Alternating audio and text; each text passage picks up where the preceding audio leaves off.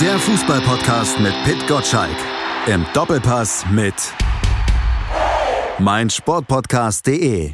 Den FCB in seinem Lauf, den halten weder Klopp noch Levi auf, wobei das mit Klopp äh, sich erst noch rausstellen muss. Aber die Bayern, die rollen jetzt wieder, aber räumen sie jetzt auch bis zur WM-Pause alles ab, wie sie angekündigt haben. Das ist heute unser Thema im Fever Pitch Podcast. Hallo Tippgott Schalk.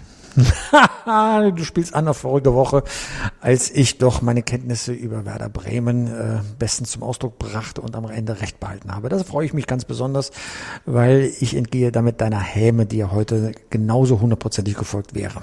Die du mir nur unterstellst. Das ist nicht zu beweisen, aber du kannst ja einen nächsten Versuch starten mit einem Tipp später in der Sendung, wenn wir zum Beispiel über die Bayern gesprochen haben und du dann das Spiel gegen Mainz tippen darfst. Aber Bayern, gutes Stichwort. Ähm, es geht heute nicht um Aussteiger, es geht um ja Zurückkehrer in die europäische Spitzenklasse. Ich glaube, das kann man sagen, aber das lassen wir uns gleich nochmal etwas näher erläutern von einem absoluten kompetenten Gast, den wir eingeladen haben. Sport 1 hat ihn gestern auf Twitter als bekannter Bayern-Blogger ja, vorgestellt. Christian Nandelstedt ist bei uns. Ed Texters Texte. Hallo Christian.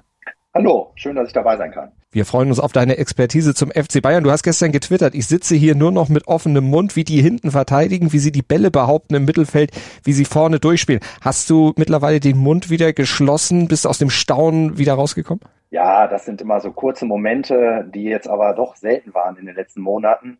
Und deswegen hat es mich gestern einfach begeistert, das mal wieder zu sehen auf so einem hohen Niveau, wie das Spiel war. Ähm, dort so wirklich konsequent zu, zur Sache zu gehen. Das hat mich wirklich begeistert. Also ich habe unsere Abwehr noch nie so stabil und überlegen gesehen in dieser Saison wie gestern Abend. Hat dich das überrascht, dass die Bayern jetzt wieder so offensichtlich performen, wie es ja vor vier Wochen ungefähr noch nicht absehbar war?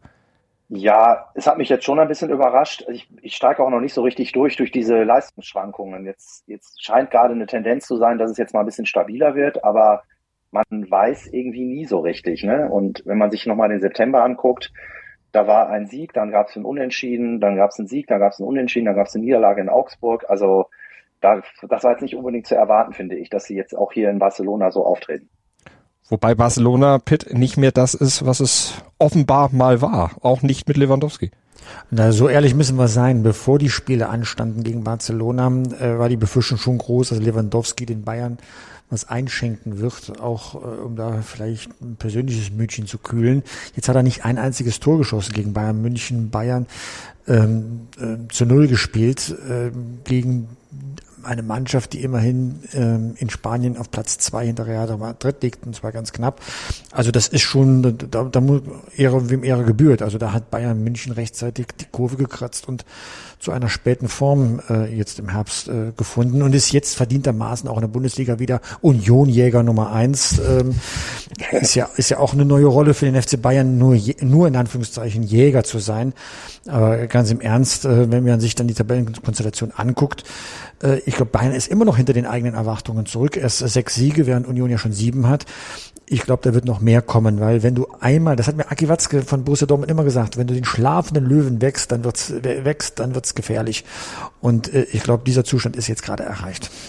Christian, glaubst du auch, die sind jetzt wieder wach? Du hast eben gesagt, du traust dem Brat noch nicht so ganz. Wo siehst du denn noch äh, ja, Problemmöglichkeiten?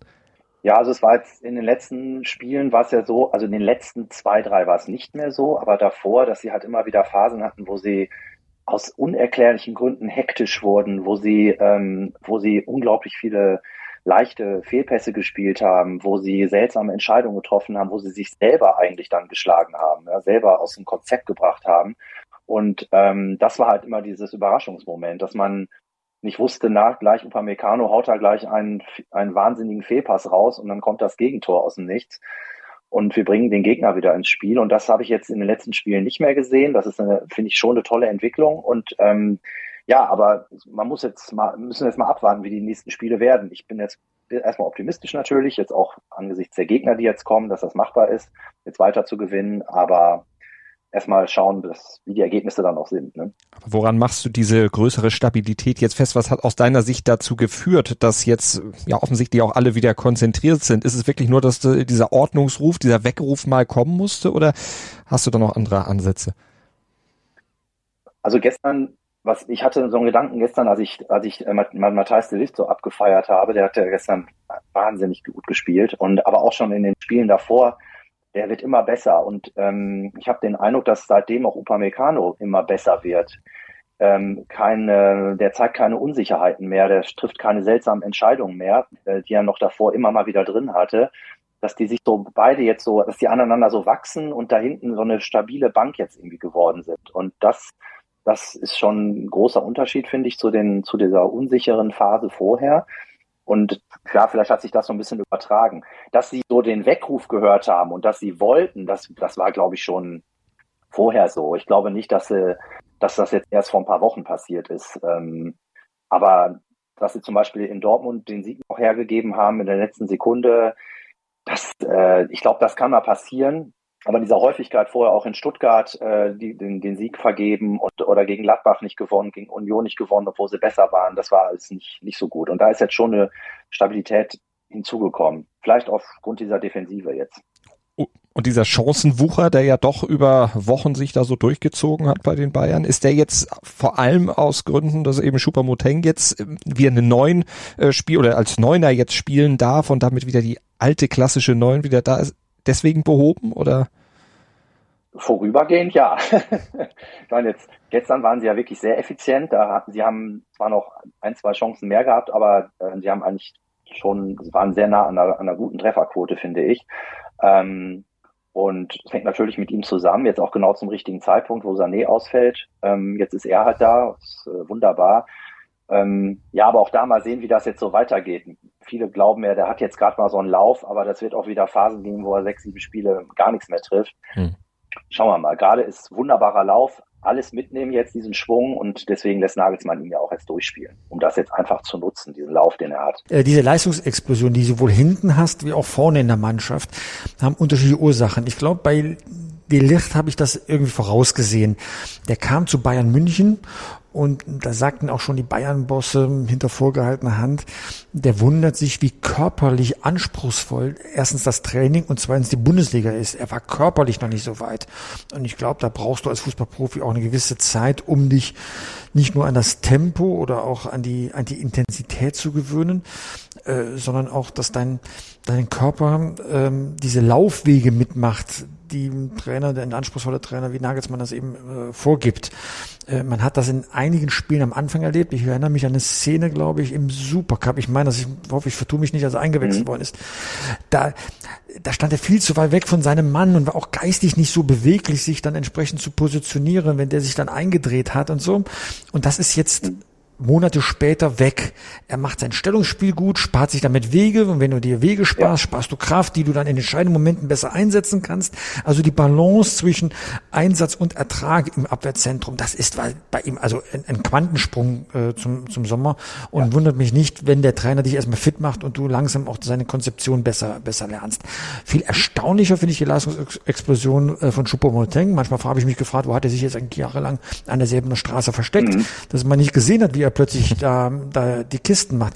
Bayern, und das dürfen wir dann in der Diskussion auch nicht vergessen, hat ja eine gute Trefferquote. 32 Tore haben die bisher gemacht an elf Spieltagen. Also um das mal einzuordnen, doppelt so viel oft getroffen wie der SC Freiburg. Und das ist nicht so, dass der SC Freiburg jetzt weniger Tore ähm, äh, kassiert ja. hätte. Ja, so also die schießen schon genügend Tore, nur manchmal in einem Spiel zu viel und in dem anderen zu wenig. Wenn sie es besser gerechter verteilen würden, dann würden wir tatsächlich nicht von von Unionjäger Nummer eins, äh, sondern vom Tabellenführer sprechen. Ja, ja. und deswegen ist diese Leistungsexplosion vorne und hinten zur richtigen Zeit. In der Mitte habe ich mir nie Sorgen so richtig gemacht. Ja, und wenn du gegen Barcelona nicht viele Chancen brauchst, um zu gewinnen, das war ja schon im Hinspiel beim 2 zu 0 0 so. Da habe ich auch nach der ersten Halbzeit gedacht, das geht niemals gut. Und dann haben sie in der zweiten Halbzeit dann aufgedreht und haben da ihre Chancen gemacht, während Lewandowski gar nicht zum Zug kam. Also ich finde, das gehört in der Champions League mit dazu. Wie sagt man so schön, Achtung, drei Euro Phrasenschwein. Barcelona ist ja keine Laufkundschaft. Ja, das ist ja, das ist ja eine Selbstverständlichkeit. Insofern ist mir aus deutscher Sicht Europapokal lieber, die Bayern kommen schwer in Form, und das sind sie jetzt im Verlauf dieser Saison gemacht, und zeigen die Topleistung dann im Frühjahr umgekehrt war ja das Problem voriges Jahr, dass sie dann in, irgendwie in der, in der Rückrunde die Luft ausging. Ja. ja Insofern kann man schon einiges von der Mannschaft erwarten, so wie sie jetzt gerade aufgestellt sind. Sie haben sich auch mit dem Trainer arrangiert. Da gab es ja auch noch die Diskussion, ist ja gar nicht so lange her. Erreicht er noch die ja. Mannschaft? Macht er zu viel äh, Modetänzchen da da draußen und so weiter? Ich glaube, das hat sich äh, schon ein bisschen normalisiert. Für mich der entscheidende Punkt ist, und da würde mich jetzt wirklich die Mann von Christian interessieren, die Personalie Thomas Müller ob da irgendetwas schlummern kann, ob der noch in seiner Rolle so, mh, hm, sagen wir, zurechtkommt, äh, wie er das, äh, wie er es, glaube ich, für sich selbst dann auch beansprucht. Hat ja also nicht so immer gespielt, ne? Ja, ja, natürlich. Er hat immer gespielt und er hatte, er hat auch nach wie vor, glaube ich, den Anspruch, immer zu spielen. Jetzt hatte er, äh, hat, hat er nicht auch eine Corona-Infektion jetzt nochmal? Ja, ähm, schon ein paar Tage her, ja. Mhm. Ja, der genau. Corona-Infektion, dann hat er noch irgendwie Magen-Darm, hieß es, hätte er gehabt das, äh, und so weiter. Ich habe gerade so ein bisschen den Eindruck, wie er sich so verhält, auch außerhalb des Platzes, wie er auftritt. Also er, er wirkt ja doch sehr gut gelaunt und ähm, wie er auch den anderen Mitspielern so umgeht ähm, äh, in der Öffentlichkeit, dass er eigentlich gerade ja gut drauf ist und ähm, vielleicht diese Rolle jetzt auch annimmt, dass er jetzt nicht mehr den Anspruch hat, jedes Spiel durchzuspielen und wenn er nicht durchspielt, dann Theater zu machen. Das sehe ich gerade bei ihm nicht. Ähm, ich sehe einen, einen Teamplayer, äh, einen, der für mich auch der heimliche Kapitän ist in der Mannschaft, der ähm, ja das, das Ganze sieht, ja, wie die Mannschaft mhm. performt. Würden jetzt die Ergebnisse nicht stimmen, ja, würde das nicht laufen, würde ein Schubpromoting nicht treffen, dann, dann gäbe es, glaube ich, wirklich Unruhe. Aber jetzt stimmen ja auch die Ergebnisse, in der Mannschaft funktioniert es und da ist er, glaube ich, nicht so doof, da jetzt irgendwie da jetzt sein Ego da jetzt nach vorne zu stellen. Das kann sein, ja. Oder was mhm. meinst du? Also ich, ich sehe ja dann äh, am, am Leben von Thomas Müller äh, kann man ja aktiv teilnehmen, indem man bei Instagram ja. ihm einfach folgt, ja. So. Ja. Und, und wenn er dann so Sprüche raushaut Richtung Lewandowski vor dem Spiel, ja, mhm. dann zeigt das eben genau wie du das sagst, so eine gewisse Lockerheit dann auch, ja. Also nicht Angespanntheit. Sowas machst du ja nicht, ja. wenn du irgendwie um deine eigene Position fürchtest. Ich glaube, er weiß seine Stellung innerhalb der Mannschaft, aber ohne immer in der ersten Reihe, sprich in der Startelf stehen zu müssen. Ja. Und dann kriegst du sowieso eine Lockerheit rein, dass du, dass du noch gefährlicher wirst, weil du eben die Dinge nicht erzwingen willst, sondern sie passieren dir einfach. Und in diesem Modus ist er gerade ganz genau. Und ich frage mich nur, weil ich immer noch die Kovac-Zeit im Hinterkopf habe, mhm. ob ihm das auf Dauer schon reicht. Ja, mhm. aber Nagelsmann hat ja eine Menge richtig gemacht in den letzten äh, Wochen. Warum sollte er jetzt wegkommen von diesem, von diesem Duktus, den wir ja alle sehen, ne? nämlich in Ergebnissen, ja. Also es gibt keinen Grund jetzt äh, da etwas, etwas zu ändern und ich bin mal gespannt, ob Thomas Müller das dann auch für sich so beibehält und mit seiner Rolle, wie sie jetzt ist, als als eben auch mal ein Spieler, der von außen reinkommt und Impulse setzt, ob er damit einverstanden ist. Ähm, wahrscheinlich ist auch weniger Druck drauf, weil er weiß, dass er mit zur Weltmeisterschaft fährt. Vielleicht ist das schon ein ganz genau. guter Grund. Ja, genau. Ja. Und da hast du jetzt einen Stichpunkt gesagt mit der WM. Also ich glaube sowieso, dass nach der WM werden die Karten komplett neu gemischt. So, also auch in der Champions League oder gerade in der Champions League. Ähm, wie kommen die Spieler aus der WM zurück? Ja, wer hat sich da alles verletzt? Wer ist komplett durch? Wer ist super drauf und nimmt noch einen Schwung mit? Ja, das, das wird äh, Bayern, das, das wird super spannend. Das, ich vergleiche das mit der Phase damals nach dem Corona-Lockdown nur andersrum. Ja, damals gab es eine richtig lange Pause. Jetzt gibt's eine richtig lange Belastung, aber irgendwie wird danach so neu gemischt, wenn die Karten neu gemischt, glaube ich. Und ähm, hm. ich könnte jetzt gerade überhaupt nicht sagen, ähm, äh, wie das dann, wie das dann ablaufen wird. Ja, mir wäre lieb jetzt mit dem, mit der Form, die Bayern jetzt hat oder jetzt gerade so entwickelt, diesen Schwung. Ich fände super, wenn die jetzt die nächsten sechs Wochen äh, alle jede Woche ein Champions League Spiel hätten, dann könnten sie, glaube ich, ins Finale durchmarschieren. Ne? Aber mhm. wie das nach der WM aussehen wird und ob dann auch dann Müller wieder wichtig sein wird, weil sich vielleicht andere verletzt haben oder so, das schauen wir mal. Also, aber das sind ja, das sind ja in Katar ja auch nur drei Spiele. Danach kann er ja sofort wieder im Training bei der. Nein, das war jetzt eine freche Bemerkung. Es gibt nicht wenige Bayern-Fans, die sich das wünschen. Pitt ist notiert, ja, aber, ne? Ja, es ist, es ist ein Zweckoptimismus, ja. Ich, ich, war ja bei der WM in Russland mit dabei, ja, und habe mir gedacht, okay, bei der Vorrunde, das ist ja locker, da hat man sich schön warm gespielt und kaum waren sie warm, waren sie draußen, ja. Deswegen mache ich sie, ja, deswegen mache ich jetzt mal das umgekehrt, ein bisschen Zweckpessimismus, äh, ähm, damit, äh, sag mal, ähm, sagen wir, die Erwartungshaltung ein bisschen gemanagt wird. Ja, nein, wir werden ja bis ins Halbfinale kommen bei der WM, ist ja klar, oder? Das ist auch notiert. Bitte, äh, wie es passiert, es wird gegen dich verwendet, das weißt du ja. Ja, das stimmt, aber deswegen gebe ich dir ja jetzt ganz, ganz viele Möglichkeiten. So kannst du dir rausgreifen, was du brauchst. Ich allerdings dann auch äh, als Gegenantwort. Ich hab's doch schon gesagt. Ne? Das so. auf jeden Fall. Das auf jeden Fall. Aber zu, zu Nagelsmann, Müller und Kovac, also dieses Spannungsverhältnis. Äh, ich glaube aber, Christian, vielleicht stimmst du mir dazu, dass Nagelsmann das Ganze, selbst wenn er Müller jetzt eher öfter dann draußen lassen würde, es anders moderieren würde als Kovac. Ja, also was, Kovac damals ja gemacht hat, das war ja, ich fand das einen, einen unglaublichen Fehler von ihm, auch aus, aus seiner Sicht als, als Trainer, der ein Standing haben wollte bei Bayern.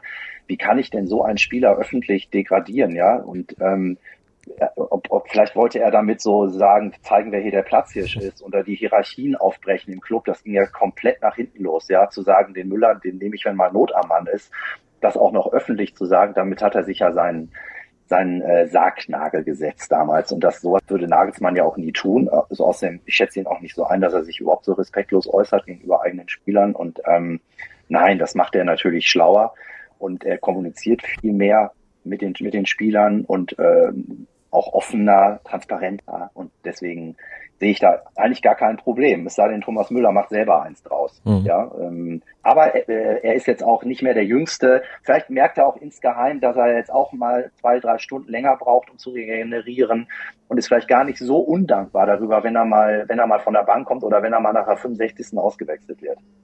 Wer weiß. Schatz, ich bin neu verliebt. Was? Drüben. Das ist er. Aber das ist ein Auto. Ja, eben. Mit ihm habe ich alles richtig gemacht. Wunschauto einfach kaufen, verkaufen oder leasen. Bei Autoscout24. Alles richtig gemacht. Vernimmt sich, was man will. Dann wilde Gerüchte entstanden. Fast nichts davon stimmt. Tatort. Sport. Wenn Sporthelden zu Tätern oder Opfern werden, ermittelt Malte Asmus auf meinsportpodcast.de. Folge dem True Crime Podcast, denn manchmal ist Sport tatsächlich Mord. Nicht nur für Sportfans. Wie hast du denn die Personalie Nagelsmann gesehen? Pitt sagte ja gerade, ja, da war Kritik. Das war auch für Nagelsmann nicht so einfach. Gehörtest du zu denen, die ihn auch in Frage gestellt haben? Ich habe ihn jetzt nicht so in Frage gestellt, dass ich sagte jetzt äh, noch noch ein Unentschieden und dann müssen wir uns nach einem neuen Trainer umschauen. Ähm, aber ich hab ich bin jetzt auch nicht der, der sagt, alles ist nur die Mannschaft schuld. Und die Mannschaft macht nicht das Richtige. Der Trainer gehört dazu. Und ähm, mir hat in dieser Zeit dieser dieser Unsicherheiten hat mir so ein bisschen habe ich habe ich so ein bisschen vermisst, wo der Trainer da mal eingreift auch im Spiel und was verändert und dann was zum Positiven verändert, ja, sei es durch Einwechslungen oder durch taktische Umstellungen da hätte ich ein bisschen mehr erwartet. Da war ich eigentlich ein bisschen überrascht von. Das, so, das war eigentlich das, das war die Nagelsmann-Kritik von meiner mhm. Seite aus. Aber ich mhm. würde da jetzt nie grundsätzlich was in Frage stellen. Ich meine, was hat der Mann für eine Bilanz jetzt bei Bayern insgesamt, seit er da ist? Äh, das ist völlig in Ordnung. Und ähm, ja, und es ist ja auch so, die, die, sie hatten immer die Chancen, ja, sie hatten jedem Spiel die Chancen, das Spiel zu gewinnen. Ähm, und es war ja nicht so, dass sie jetzt grauenhaft gespielt haben und man denkt, das wird ja jede Woche schlimmer hier. Das geht so, wie, wie ich damals bei Kovac das Gefühl hatte, mhm.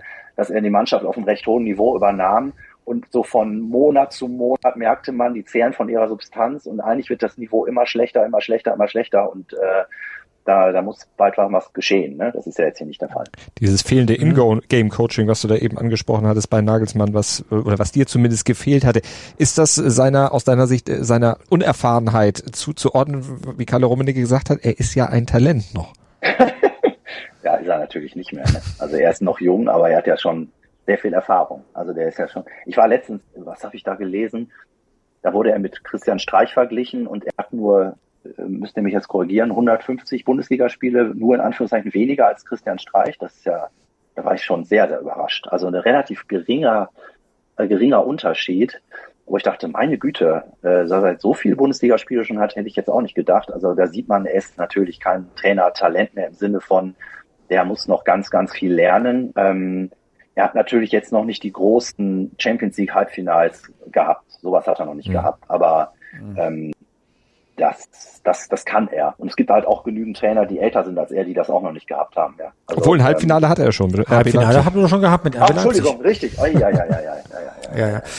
Nee, also es kommt, es, also was, es, es muss eine Sache muss Nagelsmann noch lernen und äh, Christian, da bist du, glaube ich, auch eben in so eine Falle reingetappt, ja. Ähm, Bayern-Trainer werden immer anders bewertet als alle anderen 17 Bundesliga-Trainer, nämlich nicht, ob der Punkteschnitt gut ist. Also die, das, was du eben als Performance, glaube ich, beschrieben mhm. hast, weil der wird ja immer groß sein bei Bayern München. Da, da, da kannst du mich an die Seitenlinie hinstellen, da werde ich trotzdem einen guten Punkteschnitt machen. Ob ich Meister werde, weiß ich nicht, aber Punkteschnitt machen. Bei Bayern bewerten sie den Trainer aber danach, ob er in entscheidenden Spielen mhm. Impulse so setzt, dass du was gewinnst. Also es muss Tafelsilber in die Vitrine. Und mhm. da guckst du auf die erste Saison bei Bayern München, da siehst du, da hat er ein Pokalspiel sang- und klanglos vergeigt, sodass dir in der Phase nur die Bundesliga blieb. Und als es in die K.O.-Phase ging, der Champions League, ist er gegen Real ausgeschieden und zwar eindeutig und nicht nur durch Zufall. So, Keine Frage. Das ist so, ja, aber gegen Gladbach so, saß er in seiner Küche. Er hat aus der Küche Das gecoacht. stimmt, das, da, da, wie auch immer, aber so muss der Trainerstab ja sein, um ihn dann an der Stelle auch, auch gut zu ersetzen. So man hat ja drüber hinweggeguckt. Ist die erste Saison bei Bayern München, muss man sich dran gewöhnen. Da ist dann eine Meisterschaft. Hm, man nimmt es zur Kenntnis. Aber es ist ja, ja nicht so, dass die Tränen in den Augen hatten ja, vor Freude.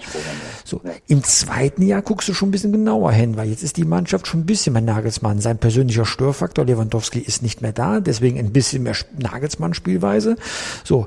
Und dann bist du im Pokal weitergekommen. Gut. Du gehst natürlich sehr gut bei einer starken Gruppe durch die Champions League Vorrunde. Ja, also das muss man erstmal hinkriegen. 15 0 Tore gegen Barcelona, ja, so. Aber ob er wirklich das Zeug zum ganz Großen hat, das gucken sich die Bayern dann in der Rückrunde an, wenn es in die K.O.-Phase geht, ja. wenn es auch im Pokal ernster wird, ja. Und da wird man nicht sich sagen, oh, der, der Schnitt ist ganz okay oder so, ja, sondern wir gucken, kann dieser Trainer große Spiele gewinnen? Und äh, da wird auch der Druck auf ihn steigen. Ich halte ihn dafür fähig, ja. Es gibt andere Trainer, die in Drucksituationen schon verrückte Dinge gemacht haben. Ich sage nur mal Pep Guardiola, der hat es in drei mhm, Jahren auch genau. nicht geschafft, äh, das ganz große Silber. Aber Flick war zum Beispiel ein Meister da drin, Atmosphäre in einer Mannschaft zu schaffen. Damals in Lissabon, 2020, beim Triple, da, da ist die Mannschaft wie von selbst gelaufen. Ja, da hätte sich wahrscheinlich hinsetzen können, hätte er gesagt, macht einfach mal. Das war so dieses selbsttragende System. Und dieses Händchen, das, bis er das hatte, Flick, wir kennen alle seinen Lebensweg, ja, hat er ja etliche Jahre gebraucht. Ja, ja und ist der Umweg über Co-Trainer gegangen. Ja. ja. Heinkes erste Bayern-Phase ja. vergessen das. Der war ja, der ist ja an sich selbst gescheitert dann auch, wie er, ne, wenn man mit den alten Spielern mal spricht, wie er damals als Trainer da aufgetreten ist. Ja, äh, man, man hat immer Matthäus als Feind genommen. Sagt Matthäus sagte, ich, ich war überhaupt, wir sind doch beide mit Gladbacher Vergangenheit. Wie kann ich denn sein Gegenspieler sein? Ja, so. Der war ja erst gut, als er seine Leverkusen-Phase so gut hingebekommen hat. Mhm. Ne? Mhm. Äh, zwischenzeitlich ja, war ja, nein, Schalke schon gescheitert, Frankfurt gescheitert. Ne? So Trainer müssen reifen. Und da ist er schon noch jung der ist noch nicht gereift, um nicht allen Schwankungen sag mal, nachzugeben. Der Ancelotti war den Bayern schon ein bisschen zu ausgeglichen, ja, deswegen durfte ja. er rechtzeitig gehen, aber er ist auch ein großer Trainer. Und, ähm, und Nagelsmann ist schon ein bisschen keck. Was ihm zugute kommt, ist, wir erinnern uns am Anfang der Saison, hat er sich zu allen Themen abseits des Platzes äußern müssen. Er war ja schon fast der Lautsprecher oder der Pressesprecher ja. des, äh, des FC Bayern. Das hat er gerade nicht. Er kann sich auf Fußball konzentrieren. Und wahrscheinlich tut ihm das so gut, weil er eben, wie sagt man so schön, nicht defokussiert wird. Und ich glaube, ja, diese Rolle behagt ihm also, viel besser als die vorher. Ne? So. Ja, ich stimme dir da total zu. Das, das ist so und da, da, da wird, da werden auch die Ergebnisse kommen müssen in der in der Rückrunde. Ähm, auch WM hin oder her und Schwierigkeiten hin oder her, das werden die anderen Topclubs, die werden die gleichen Probleme haben nach der WM ähm, wie die Bayern. Ähm, sehe ich auch so. Auf der anderen Seite, sie haben ihm einen Fünfjahresvertrag gegeben und da haben sie sich hoffentlich was bei gedacht. Und da können sie eigentlich nicht jetzt nicht gesagt haben, der muss aber uns im zweiten Jahr die Champions League liefern. Ähm, im zweiten Vertragsjahr. Also da muss es ja auch eine Option geben, wenn es dann irgendwie, äh, je nachdem, im Halbfinale dann zu Ende ist, dass sie dann da nicht alles in Frage stellen. Ne? Aber ich glaube, in dieser Mannschaft, wenn jetzt die Entwicklung anhält, ähm, sollte er schon ins Halbfinale vorstoßen bei der Champions League. Mhm. Das sehe ich mhm. auch so. Bayern gewinnt alle fünf Jahre die Champions League, äh, wenn ich jetzt mal statistisch die letzten zehn Jahre einfach mhm. betrachte. Ja. ja. Insofern glaube ich, wird eher die Zielsetzung sein, in den fünf Jahren sollte er ja. einmal die Champions League gewonnen haben. Ja. Je früher, umso sicherer ist sein Arbeitsplatz. Ich glaube, so kann man es vielleicht zusammenfassen. Ja, ne? absolut. So. Ja, absolut. Jetzt geht's am Wochenende gegen Mainz. Ein jo. Gegner, der den Bayern nicht immer so lag, vor allen Dingen nicht unter Bo Svensson. Der hat dreimal gegen die Bayern gewonnen, zwei Remis, zwei Niederlagen und als Coach zweimal bei nur einer Pleite. Also der hat äh, als Spieler und als Trainer eine positive Bilanz gegen die Bayern. Ist das meint sowieso so ein Angstgegner?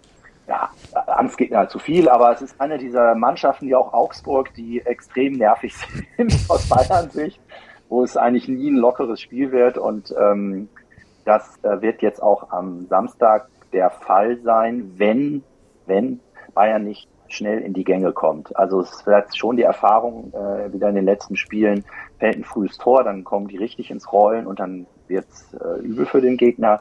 Fällt dieses frühe Tor nicht und wird das eine zähe Begegnung, dann äh, könnte es echt anstrengend wieder werden. Also aus Bayern-Fansicht anstrengend werden, auf jeden Fall.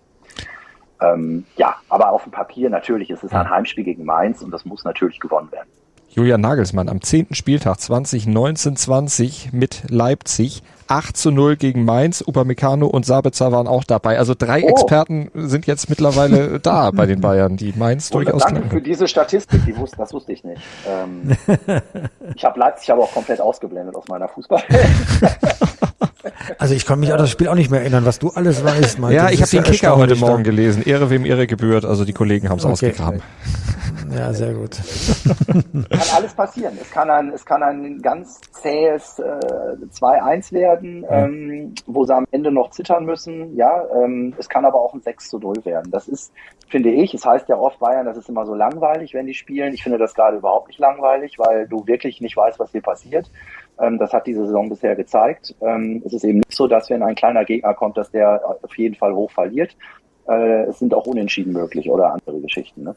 Aber ich kann dich beruhigen, ich kann dich beruhigen. Martin Schmidt von Mainz 05 ist am Sonntag zu Gast im Doppelpass und die Geschichte lehrt, dass derjenige, äh, wenn er in den Doppelpass kommt und am Tag vorher mit seiner Mannschaft ähm, äh, zu Gast beim FC Bayern war, dass es einen auf die Mütze gibt. Insofern dürfte okay. das ein ziemlich ruhiger Samstagnachmittag für dich werden. Warum sagen okay. die Leute immer noch zu?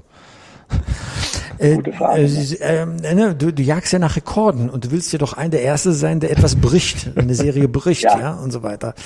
Dann bist Nein, du nämlich also, Wenn du in München gewinnst und dann am nächsten Tag in den Doppelpass gehst, ist doch wunderbar. Ne? Also kleiner Fun Fact, ja, für, für uns Doppelpassmacher ist Mainz 05 der schwierigste Verein, von denen einen in die Sendung zu kriegen. Und ähm, wir bohren und machen, Christian Heidel möchte nicht mehr äh, sich okay. solchen Diskussionen stellen.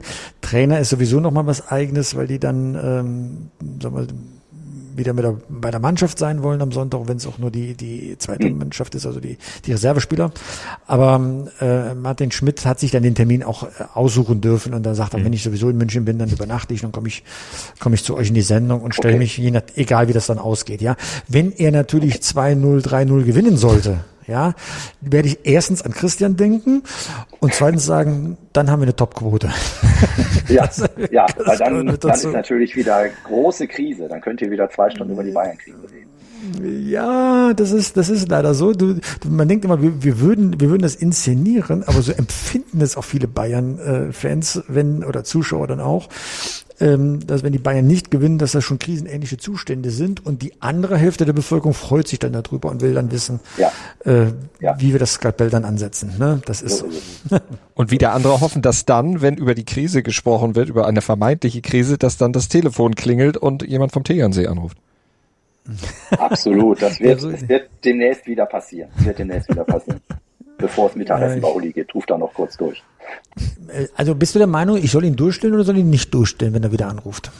Auf jeden ich Fall. Ich musste ja letztes Mal entscheiden. Ja, meine ich doch, oder? Nein, wenn, wenn Uli anruft, du, also äh, ich bin nicht in deiner Position, aber das ist doch eine, in Anführungszeichen, immer eine Bereicherung für die Sendung und denke mal, dass, äh, dass das werden viele schon hoffen, dass er wieder anruft, ja, wenn es zur Sache mhm. geht und so. Also auf jeden Fall durchstellen.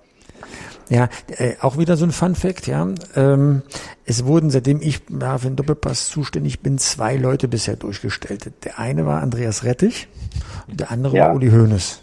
Und was beide ja. gemeinsam haben, das sind die beiden einzigen Leute aus der Bundesliga, mit deren Telefonnummer ich natürlich habe, die ähm, anonym anrufen. Das heißt, wenn also mein Telefon anonym klingelt, weiß ich nicht, ist es Andreas Rettich oder Uli Hoeneß, zwei Größen des deutschen Fußballs, ja. Und dann muss ich halt Einer rangehen. Und dann kann ich ja schlecht ja. sagen. Genau. Und deswegen kann ich ja dann nicht sagen, nee, dich stelle ich jetzt nicht durch, ne, weil falscher, falscher Anrufer, ne, so, ne. Nein, Nein, ich finde so, ein, ja, die Zeit hat's ja letztens auch sehr schön geschrieben. Das sind einfach so schöne dynamische Momente live on air. Ich finde, davon lebt ja so ein Doppelpass. Es ist am Ende ja nur Fußball und da freuen wir uns doch darüber und äh, und äh, wenn man Ja, jemanden in der. Runde sitzen hat, wie Andreas Rettich, der auch Kontra geben kann in der Sache, weil er hat ja eine Sache recht, der Rettich, ja, und Uli nicht, dann gehört das eben mit zu einem guten, einer guten Diskussion dazu. Ne? Ja, das finde ich auch. Und genau gerade was, was, was du sagst, dass da auch jemand ist, der gegenhalten kann, dann finde ich es auch völlig in Ordnung. Dann kann der auch mit, mit einem Uli Hoeneß umgehen. Und äh, Uli Hoeneß umgekehrt braucht aber auch einen Widerpart, ja, der ihm dann auch einen zurückknallt. Also das, und dann ist das eigentlich, das ist doch dann wunderbares Entertainment, muss ich also auch zugeben. Mhm. Also ähm, ja, Aber da würde mich mal interessieren. Ich meine, du bist ja nun eingefleischter Bayern-Fan und machst ja auch kein Geheimnis dann da draus. Du hast auch, ähm, hast du ihn persönlich kennengelernt, Uli Hoeneß damals Ja, bei deiner ja, ja, Katar-Geschichte? So, ja. So, genau. Wie siehst du denn als Bayern-Fan denn seine Position? Bist du mehr, Mensch, er soll endlich Ruhe geben, die neue Generation ist am Ruder? Oder sagst du, Leute, so ein Elder Statesman aus dem Hintergrund, der sagt schon manchmal die Wahrheit, zwar sehr direkt, aber doch die Wahrheit, der tut uns auch gut. Äh, wie stehst du da so als, als Fan zu ihm? Ja, das ist dieses, also ich bin jetzt sowieso befangen, weil ich ihn halt äh, schon persönlich kennenlernen konnte und wir uns äh, ausführlich unterhalten haben, auch mehr als einmal. Und da habe ich halt die, diesen anderen Uli Hoeneß kennengelernt, der total gut zuhört, der zugewandt ist, der, der ja auch äh, ähm, einen als äh, Teil des, der Bayern-Familie angesehen hat, als, als Mitglied, ja, als engagiertes Mitglied, das sich da für Vereinsthemen interessiert. Das fand ich ganz toll damals. Ähm, und dann erlebe ich einen Uli Hoeneß bei der Jahreshauptversammlung, der sich da wirklich auf eine ganz peinliche Art und Weise da, da, da äußert und äh, den, den Ott bloßstellt. Und das war nämlich zum Beispiel nicht auf Augenhöhe. Das war wirklich so hier mit dem Finger auf jemanden zeigen und da rumbölken.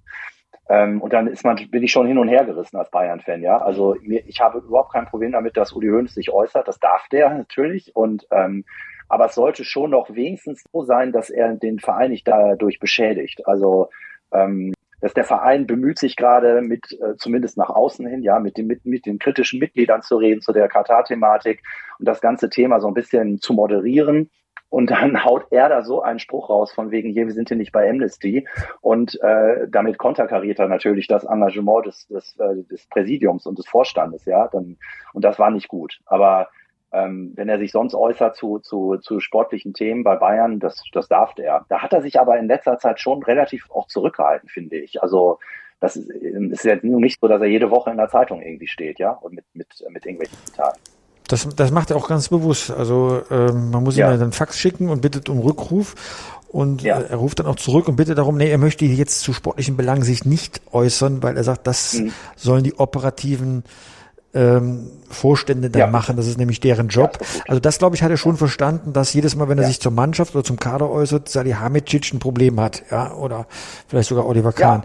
Also ich glaube, da hält er sich schon zurück. Ja, wenn es um Grundsätzlichkeiten des Fußballs geht, ja, ich mag seine Art, eben weil man sich daran reibt. Ich kenne ihn ja auch ehrlich gesagt nicht anders, ja, seit meiner Kindheit, ja.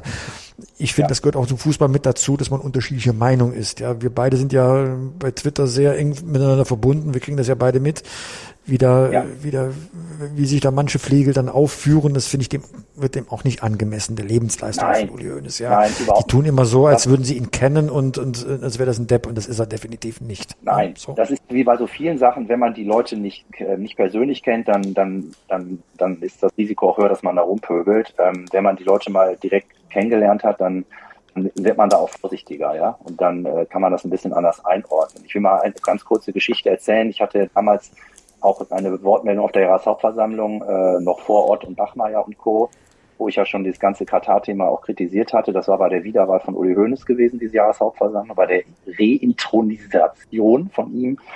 Und ähm, danach habe ich dann mit ihm gesprochen, in äh, einer selben ausführlich über das ganze Thema. Er hatte mich da eingeladen, er wollte mit mir sprechen, eben weil ich nicht so krawallig aufgetreten wäre, sondern weil ich, ähm, weil er das Gefühl hatte, mir geht es hier wirklich um die Sache. Ähm, und da bei, den, bei dem Zusammenhang hatte ich auch den Wunsch geäußert, dass der FC Bayern mal in der Allianz Arena auf Mehrwegbecher umstellt. Damals wurden noch Einwegplastikbecher millionenfach verteilt in der Saison. Und Mhm. ähm, die Idee fand er klasse. Das fand ich damals, das war auch wieder so typisch Uli Hoeneß. Ja, dann, äh, ja, tolle Idee. Moment, warten Sie mal. Ne, dann griff er direkt zum Hörer, rief den, äh, den Geschäftsführer von der Allianz Arena an und äh, Herr, Herr Mutsch, äh, was, was, wenn wir jetzt auf Mehrwertbecher umstellen, können wir das so eben machen oder müssen wir uns da noch mit dem Caterer abstimmen? So. Und das war un unglaublich. Also äh, ich, irgendein Mitglied steckt das vor, er findet die Idee gut will die sofort umsetzen, ohne Rücksicht auf Verluste. Und äh, so ganz so schnell ging es dann nicht, aber der Verein hat es dann ja tatsächlich gemacht. Und äh, das ist zum Beispiel eine sehr schöne Geschichte von Uli Hoeneß, ja. Das, so ist er halt auch. Ne? Mhm. Mhm. Ja, aber ich glaube, diese, diese Bipolarität bei ihm, ja, dass es zwei Gesichter gibt, das ist, glaube ich, auch typisch für ihn. Ne? ist der ja. Polterer und das, was du sagst, ein sehr guter Zuhörer. Er wird, bei mir ist er eben ungeduldig geworden, wenn ich ihn unterfordert habe. Also wenn ich nicht gut vorbereitet war oder äh, Defizite mhm. hatte im, im äh, Fußballhistorie, äh, ja, das hat ihn genervt und so. Das lässt einen dann auch spüren, ja. Aber wenn man ihn fordert und und äh, dann dann kommt auch eine Menge Menge zurück bei ihm. Und so ist er auch mit den Spielern umgegangen, ja. ist ja. legendär, wie er äh, Spielern, die in Not geraten sind, geholfen hat, ja. Äh, ja. Ich kann auch eine kleine Geschichte erzählen. Es gab mal einen Bildkollegen, ja, ich will den Namen jetzt nicht erwähnen aus den Gründen, der war todkrank und zwar im wahrsten Sinne des Wortes. Ähm, also so. Und Uli Hoeneß hatte erfahren, dass der ja noch mal einen Wunsch hätte, bevor er stirbt, dass er mit einem Cabrio fahren kann. Und hat Uli Hoeneß dann damals Opel angerufen und ihm das zur Verfügung gestellt, um eine schöne Restzeit so zu ermöglichen. Ja, das muss der ja, nicht machen. Das erwartet auch keiner. Aber das ist eben auch Uli Hoeneß. Und das will ja. ich einfach nicht vergessen, wenn wir über Uli Hoeneß als Polterer sprechen. Nein, es gibt auch eine andere Seite. Und das wird ja wie ich finde, zu oft vergessen. Man kennt die Geschichte mit St. Pauli retten und so weiter. Mhm. Aber es sind die kleinen Dinge, wo der wahre Charakter rauskommt, weil das ist nicht groß in der Öffentlichkeit gewesen. Ne? Und das, nein, nein, nein. Und das, das finde ich, das gehört eben auch zum, zum Gesamtbild Uli Hoeneß dazu. Ja, finde ich auch. Schatz, ich bin neu verliebt. Was? Da drüben. Das ist er. Aber das ist ein Auto. Ja, eben. Mit ihm habe ich alles richtig gemacht. Wunschauto einfach kaufen, verkaufen oder leasen. Bei Autoscout24. Alles richtig gemacht. Zum Gesamtbild FC Bayern gehört aber auch die neue Führung. Wie beurteilst du denn jetzt? Du bist ein Katar-Kritiker oder beziehungsweise auch ein Kritiker des Deals mit äh, Katar Airways.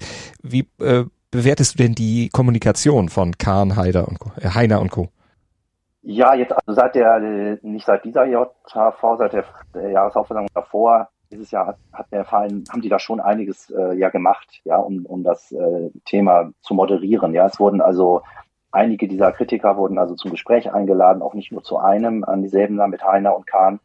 Ähm, dann wurde dieser Roundtable organisiert, den ich allerdings nicht so gut fand, wie der ablief. Aber ähm, es gab da schon einige, ähm, es gab wirklich Versuche, ernst gemeinte, mit den Mitgliedern zu reden, ihre Argumente zu hören.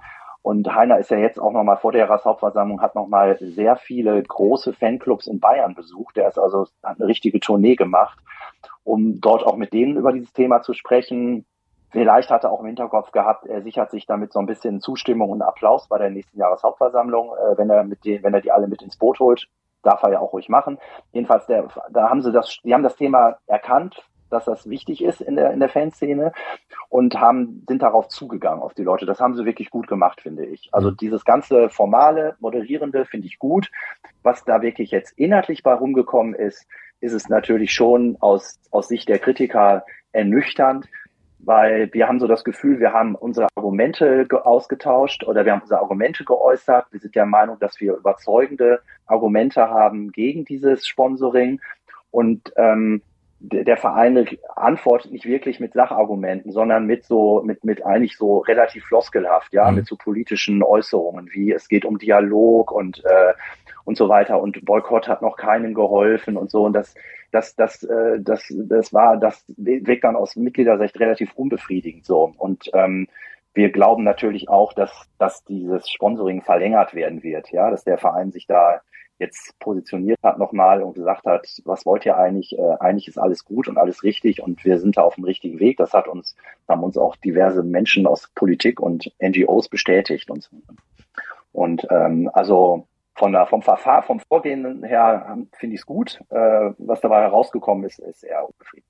Jetzt warst du mit den Bayern ja mal in Katar äh, vor Ort vor ein paar Jahren, hast äh, da auch sehen können oder bewerten können vielleicht auch, was immer gesagt wird. Also wir sind vor Ort, wir sind im Dialog, wir machen da was. Hast du da was von mitbekommen, dass da was gemacht wurde in Bezug auf die Menschenrechtsfrage oder andere ja, kritische Themen?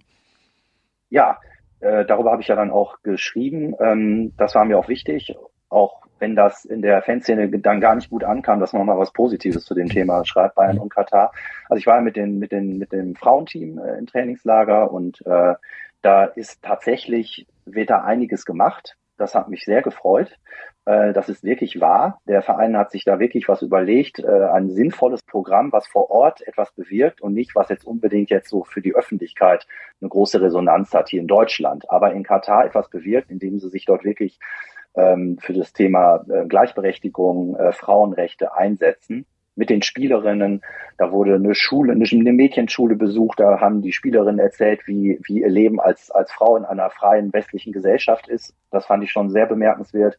Dann wurden dort mit, äh, mit Mädchenmannschaften wurde dort Fußball gespielt. Die haben zusammen trainiert. Die hatten eine Trainingseinheit zusammen. Das wurde vom katarischen Fernsehen gefilmt und auch übertragen. Fand ich auch sehr interessant. Mhm.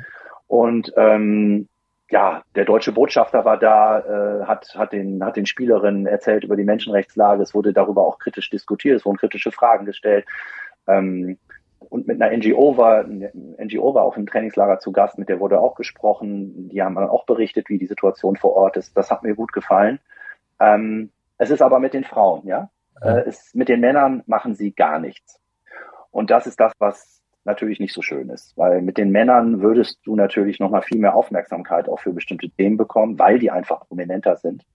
Ähm, und das finde ich schade. Aber seitdem ich diese Erfahrung gemacht habe und ähm, äh, bin ich nicht mehr der Meinung, dass sie nicht mehr zum Trainieren äh, dort runterfahren sollten. Also diese Trainingslager finde ich mittlerweile in Ordnung, wenn sie die auch noch so nutzen. Ähm, der Knackpunkt, die rote Linie war halt dieses, dieser, dieser Deal, dieser Sponsoring-Vertrag, Geschäftsbeziehung zum Staat Katar. Das war halt für, für mich und andere äh, eine total unnötige Geschichte und ähm, was einfach, äh, wo da unserer Meinung nach Grenzen überschritten worden sind. Wirst du die WM gucken? Ja, auch wenn ich jetzt Ärger dafür bekommen werde. Aber äh, ich werde auf jeden Fall die Deutschlandspiele mir angucken. Ähm, und vielleicht sind es nur drei Spiele. Aber die Deutschlandspiele gucke ich mir an. Ich finde es albern. Die, die WM findet statt. Die Medienrechte sind verkauft. Äh, die Sender übertragen. Ob ich da jetzt hier vor meinem Fernseher sitze oder nicht, interessiert keinen, interessiert niemanden. Und ähm, ich äh, werde mir die Deutschlandspiele auf jeden Fall angucken, ja. Pitt, du sicher auch. du musst ja deinen Tipp überprüfen. Ernsthaft beantworten. Nein, jetzt, brauchst ja. du nicht. Das war eine rhetorische Frage. Nein, also es hat auch für uns nie ein Boykott irgendwie zur Rede gestanden. Ähm, es überfordert, glaube ich, auch Sportjournalisten, wenn wir zum, zum meinen, dass wir jetzt gesellschaftliche Fragen lösen können. Ja, wir dürfen nur nicht die Augen verschließen. Also ich halte es für einen Sündenfall, dass die WM in Katar stattfindet. Ein Sündenfall hm. in der FIFA aus verschiedenen Gründen. Erstmal schon, die haben keine Fußballhistorie. Ja, man sollte ja zumindest mal eine Mannschaft jemals äh, zu einer WM geschickt haben, bevor man sowas ist. Ja, dann ist die Infrastruktur irgendwie aus dem Boden gestampft und dann kommen die ganzen Fragen mit äh, Gleichberechtigung, Wertschätzung von anderen Lebensformen und äh, Arbeitsbedingungen noch alles, alles mit dazu. Ähm, ja. Das ist, äh, ich habe Bauchweh dabei, ja, aber ich glaube, ähm, wir werden auch einige Texte dazu lesen oder mhm. Beiträge auch im Fernsehen dann so sehen. Die werden jetzt nicht von Sport 1 kommen, nicht weil wir das nicht, äh, nicht wollen. Äh, wir werden auch mit Sicherheit während der WM im Doppelpass darüber heftig diskutieren, was wir dann äh, bis dahin erfahren werden. Ja, es überfordert uns nur manchmal als Sportjournalist, ganz ehrlich, ja, weil wir sind für, im Sport sind wir gut, ja, äh, um da die Dinge zu bewerten. Ähm, aber Kollegen von Korrektiv oder auch von den öffentlich-rechtlichen werden da einen besseren Job machen, Missstände zu erkennen und aufzuschreiben, zu recherchieren. Und wir werden die definitiv nicht unter den Teppich gehen. Wir werden auch groß drauf einsteigen. Aber ich glaube, im Lied sind da Kollegen, die auf sowas dann spezialisiert sind als Investigativreporter. Kleiner ja. Podcast-Tipp dazu. Beyond Qatar, die Geschichte hinter der Skandal-WM. Eine Produktion der Podcast-Bude. Unbedingt mal reinhören. Sieben Teile. Der nächste Teil, der letzte Teil wird am, Dienst, am Montag veröffentlicht. Also da unbedingt reinhören, die ganze Serie. Vielleicht einfach mal durchbingen. Da sind so ungefähr halbe Stunde pro, ja, so, äh, nimmt ein bisschen Zeit in Anspruch. Ist tiefergehend mit vielen Interviews und vielen Analysen. Unbedingt mal reinhören zu der ganzen Thematik. lass uns noch schnell den Schwenker nochmal zum Wochenende machen. Äh, Christian, du hattest ja schon so, äh, äh, so verklausuliert getippt. Hast du noch einen genauen Tipp für uns? Bayern gegen Mainz? 4 zu 1. Ich setze auf ein frühes Bayern-Tor und dann kommt die Maschine ins Rollen. Sie sind Zweiter, sie wollen Erster werden. Sie werden das Ding komplett ernst nehmen gegen Mainz, bin ich mir ganz sicher. Und ähm, aber ich glaube, sie fangen sich mal wieder ein Türchen. Mainz ist stärker als Barcelona in Offensive. Pitt hast du notiert und gleich deinen Tipp angepasst? 5-1. 5-1. Mhm. Und reicht's zur Tabellenführung, weil Union Berlin gegen Gladbach verliert, oder? Nö, ich habe gelesen, also, dass bei Gladbach sehr viele Spieler fehlen, ne? Bis die sechs Ausfälle haben. Ähm, ich glaube, dass Union Berlin gewinnen wird. Ja, in der alten Fürsterei sollte das auch möglich sein. Also die so, ne? Niederlage aus der letzten Woche wird nicht nachwirken, keinen Bruch im ganzen System bewirken. Nein. Mm, also die haben ja schon mal verloren in Frankfurt. Ne? Ja. Wir haben noch anspruchsvollere Gegner danach. Also ich denke schon, dass bis zur WM wird Bayern Tabellenführer sein. Ähm, Bayern spielt dann noch gegen in Berlin Hertha, zu Hause gegen Bremen und dann in Schalke. Also äh, ich will nicht arrogant sein, aber das müssten eigentlich alles Siege werden. Und ich glaube nicht, dass Union Berlin alle weiteren Spiele gewinnt bis zur WM. Und dann ist Bayern Tabellenführer, wenn die WM anfängt. Eine Prognose, die wir natürlich überprüfen werden hier im Fever Pitch Podcast, die sicher Pitt auch im Fever Pitch Newsletter überprüfen wird. Werktags 6.10 Uhr in eurem E-Mail-Postfach, wenn ihr ihn abonniert unter newsletter.pitgottschalk.de und auf Sport 1 wird das Ganze natürlich auch aufgearbeitet. Christian Handelstedt war das bei Twitter at Texters Texte. Christian, vielen Dank. Gerne, gerne. War ein tolles Gespräch. Danke dir, Christian. Gerne. Und dir wie immer auch vielen Dank, Pitt. Danke. Schatz, ich bin neu verliebt. Was? Drüben. Das ist er. Aber das ist ein Auto. Ja, eben. Mit ihm habe ich alles richtig gemacht. Wunschauto einfach kaufen, verkaufen oder leasen. Bei Autoscout24. Alles richtig gemacht. Wie baut man eine harmonische Beziehung zu seinem Hund auf? Puh, gar nicht so leicht. Und deshalb frage ich nach, wie es anderen Hundeeltern gelingt, beziehungsweise wie die daran arbeiten. Bei Iswas Dog reden wir dann drüber. Alle 14 Tage neu mit mir, Malte Asmus und unserer Expertin für eine harmonische Mensch-Hund-Beziehung, Melanie Lippisch. Iswas Dog mit Malte Asmus. Überall, wo es Podcasts gibt.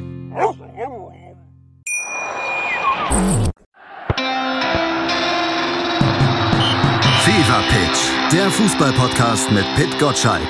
Im Doppelpass mit meinsportpodcast.de. Schatz, ich bin neu verliebt. Was? Drüben. Das ist er. Aber das ist ein Auto. Ja, eben. Mit ihm habe ich alles richtig gemacht. Wunschauto einfach kaufen, verkaufen oder leasen. Bei Autoscout24. Alles richtig gemacht.